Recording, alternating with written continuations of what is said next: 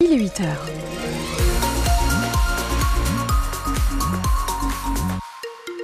Notez ce point important, un petit point trafic très rapidement puisque vous allez peut-être déposer les enfants à Valogne en face du euh, lycée Henri Corna. La rue est bloquée actuellement suite à une manifestation des enseignants. Enseignantes, faites donc attention dans le secteur. Point météo avec toujours de la grisaille, de la pluie, quelques éclaircies quand même dans l'après-midi et puis du vent aussi jusqu'à 80 km heure ce matin sur nos côtes. Douceur jusqu'à 15 degrés dans l'après-midi. Pour l'instant, comptez 11 à Coutances ou encore à Gonneville. Les infos de 8 heures. Pierre Coquelin, une parodie de cours donc dans la rue en ce moment à Valogne. Devant le lycée Henri Corna d'ailleurs, donc circulation coupée à ce niveau. Vous venez de le dire, Caroline. Action pour dénoncer le manque de moyens. Neuf professeurs de l'établissement même campé cette nuit sous des tentes dans la cour d'honneur de l'établissement. Ce qui ne passe pas, c'est la dotation horaire globale, le nombre d'heures d'enseignement allouées par rapport au nombre d'élèves. Katia Lotrou, vous avez d'ailleurs rencontré une professeure d'histoire géo en colère. Oui, elle s'appelle Alexandra et avant de passer la nuit sous la tente au lycée, hier elle campait sur ses positions. À force d'être inaudible, à force d'être invisible, eh ben on a envie qu'on nous voit et on a envie qu'on nous écoute. Un concert de cloches, de casseroles, de sifflets et des banderoles qui malgré la pluie et le vent tiennent coûte que coûte. Dessus on peut lire scolarité au rabais, classe surchargée, élèves malmenés. On a 800 élèves, on nous parle de lutte contre le harcèlement, on n'a pas d'assistante sociale, on n'a qu'une infirmière. Moi je suis prof d'histoire-géographie, prof principal, je suis coach, conseillère d'orientation, je suis psychologue, je suis obligée de tout faire. Comme on n'a pas les moyens, on fait avec les moyens du bord. Chaque année, c'est le même refrain, Henri Corna, celui de la DHG, la dotation horaire globale qui ne fait que diminuer. Cette sorte de grosse enveloppe détermine le nombre d'heures d'enseignement pour l'année en fonction des effectifs. Mais à la rentrée prochaine, malgré une dizaine d'élèves en plus, elle sera à nouveau amputée de deux heures à Corna. Et pour Alexandra, c'est écœurant. Là, on sent que depuis quelques années, ça se dégrade à vitesse grand V. Euh, on est fatigué. Moi, je suis prof principal d'une classe de seconde, ils sont 35. Je sais que parmi mes 35 gamins, euh, je peux pas être dispo pour chacun d'entre eux. Ça me rend malade parce qu'il y en a certains, je sais qu'il y a des difficultés. J'aimerais vraiment être plus proche d'eux et on n'a pas le temps, on peut pas. On peut pas tout faire en même temps, c'est pas possible. En 7 ans, selon les syndicats, ce sont 160 heures qui ont disparu de l'emploi du temps au lycée Henri Corna de Valogne. Le reportage de Katia Lotrou et hier, des professeurs ont boycotté le conseil d'administration du lycée Corna de Valogne pour montrer leur ras-le-bol. Des professeurs qui ont une nouvelle interlocutrice au ministère de l'Éducation nationale, l'ancienne rectrice Nicole Belloubet succède à Amalie Oudéa Castera, une ministre empêtré dans plusieurs polémiques. Au total, ce gouvernement paritaire rassemble 35 membres et à peine nommé Cyril Ardo, cette équipe, elle est déjà sous le feu des critiques. Un mois pour que les mêmes reviennent, s'étrangle le patron du PS, Olivier Faure, qui évoque le radeau du gouvernement à la dérive, dont on ne comprend pas le cap. Une nomination en particulier cristallise l'incompréhension et l'inquiétude, notamment du tissu associatif. C'est celle du député Renaissance Guillaume Casbarian au logement, qui s'est fait connaître avec un texte anti-squat très controversé.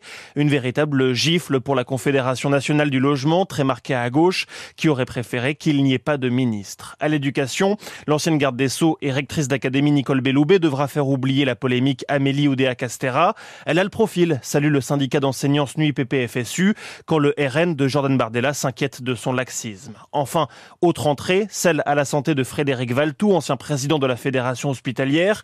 Le syndicat des médecins libéraux parle d'un cauchemar et épingle sa loi sur l'accès aux soins qui leur impose, selon eux, une forme d'obligation. Et la liste des ministres est à retrouver sur l'application ici, sur France 2. Hier soir, le Premier ministre Gabriel Attal estime avoir mis les meilleures personnes au meilleur endroit. Euh, il reconnaît des choix difficiles, ce qui explique selon lui le temps, un mois pris pour cette deuxième phase de nomination. Un car a terminé dans le fossé hier midi à Huines-sur-Mer, près du Mont-Saint-Michel. À son bord, une quarantaine de touristes japonais. 14 passagers ont été légèrement blessés. Cinq d'entre eux ont été évacués à l'hôpital d'Avranches. Comme vous pouvez le lire via l'application ici, le car a été levé vers 16 heures. Une semaine après les annonces du gouvernement, la préfecture de la Manche a fait euh, ses comptes concernant la série de mesures pour tenter d'apaiser la colère des, des agriculteurs. Le remboursement des taxes sur le gazole non routier utilisé pour les tracteurs, ça représente un gain de trésorerie de 9 millions d'euros pour les agriculteurs du département. La Manche qui va aussi bénéficier d'une enveloppe de 2 millions d'euros après les dégâts causés par la tempête Kiran cet automne. Des enquêtes sont en cours aussi pour évaluer les pertes pour les maraîchers et les conchiliculteurs. L'agglomération du Cotentin va investir 65 millions d'euros cette année pour les grands chantiers, notamment la fin des travaux du centre aquatique de Valogne, le déménagement de l'école de soudage FAIS ou bien encore la nouvelle école de soins infirmiers à Cherbourg en Cotentin. Hier, les élus ont également voté un investissement de 47 millions d'euros sur trois ans pour les réseaux d'eau potable et d'assainissement. Il est inscrit au patrimoine immatériel de l'UNESCO depuis 2016. Le carnaval de Granville, présenté comme le plus gros de tout l'ouest de la France, débute ce soir pour cinq jours de fête. Le groupe Marcel et son orchestre a le privilège de lancer cette 150e édition. C'est à 20h ce soir. Au moins 150 000 carnavaliers sont attendus d'ici mardi dans les rues de la Monaco du Nord et côté transport en commun. Tout est organisé pour faciliter la vie des participants, comme l'explique Antonina Julienne. C'est la présidente du comité d'organisation du carnaval. Évidemment, on encourage les gens à privilégier euh, donc euh, le covoiturage, le train, parce qu'on a quand même la chance maintenant d'avoir un train direct euh, euh, entre Caen et Rennes qui passe par Granville. Donc on encourage vraiment les gens à prendre ce train. la ligne Paris-Granville aussi, avec les arrêts normands qui permettent aux gens qui sont même pas très loin de venir en train et qui arrivent directement à la gare de Granville. Donc c'est-à-dire en plein cœur de la fête foraine et à 100 mètres de, des cavalcades. Donc c'est vraiment on est au plus proche en arrivant par le train. Pour la journée du dimanche, on met en place des navettes qui sont gratuites et qui circulent toute la journée entre 10h et 20h. Donc là, les gens qui arrivent peuvent se stationner en voiture sur les parkings à l'extérieur de Granville et euh, se rapprocher au plus près de la fête en utilisant ces navettes. Donc à partir de 10h pour descendre et jusqu'à 20h pour remonter. Et c'est toute la cité corsaire qui vibre au rythme de son carnaval ce soir pour le choc au sommet National 2 de foot entre Granville et Boulogne-sur-Mer. C'est à 19h30. Pour les supporters déguisés, ben c'est entrée gratuite au stade Louis Dior. Après deux gifles successives contre Marignane et Dijon, les footballeurs avranchinés veulent relever la tête ce soir. Les hommes de Damien Haute se déplacent à Nîmes pour le compte de la 20e journée de National 1. Deux points séparent les deux équipes au classement. Les Manchois sont 12e, les Gardois 14e. Coup d'envoi à 19h30. Déplacement aussi pour les handballeurs cherbourgeois. Les Mauves ont pris la route de l'Auvergne à Cournon pour la 16e journée de Pro League. Attention au match piège face à un club promu qui réussit bien ses débuts en deuxième division. Cournon JS Cherbourg. C'est à 20h30.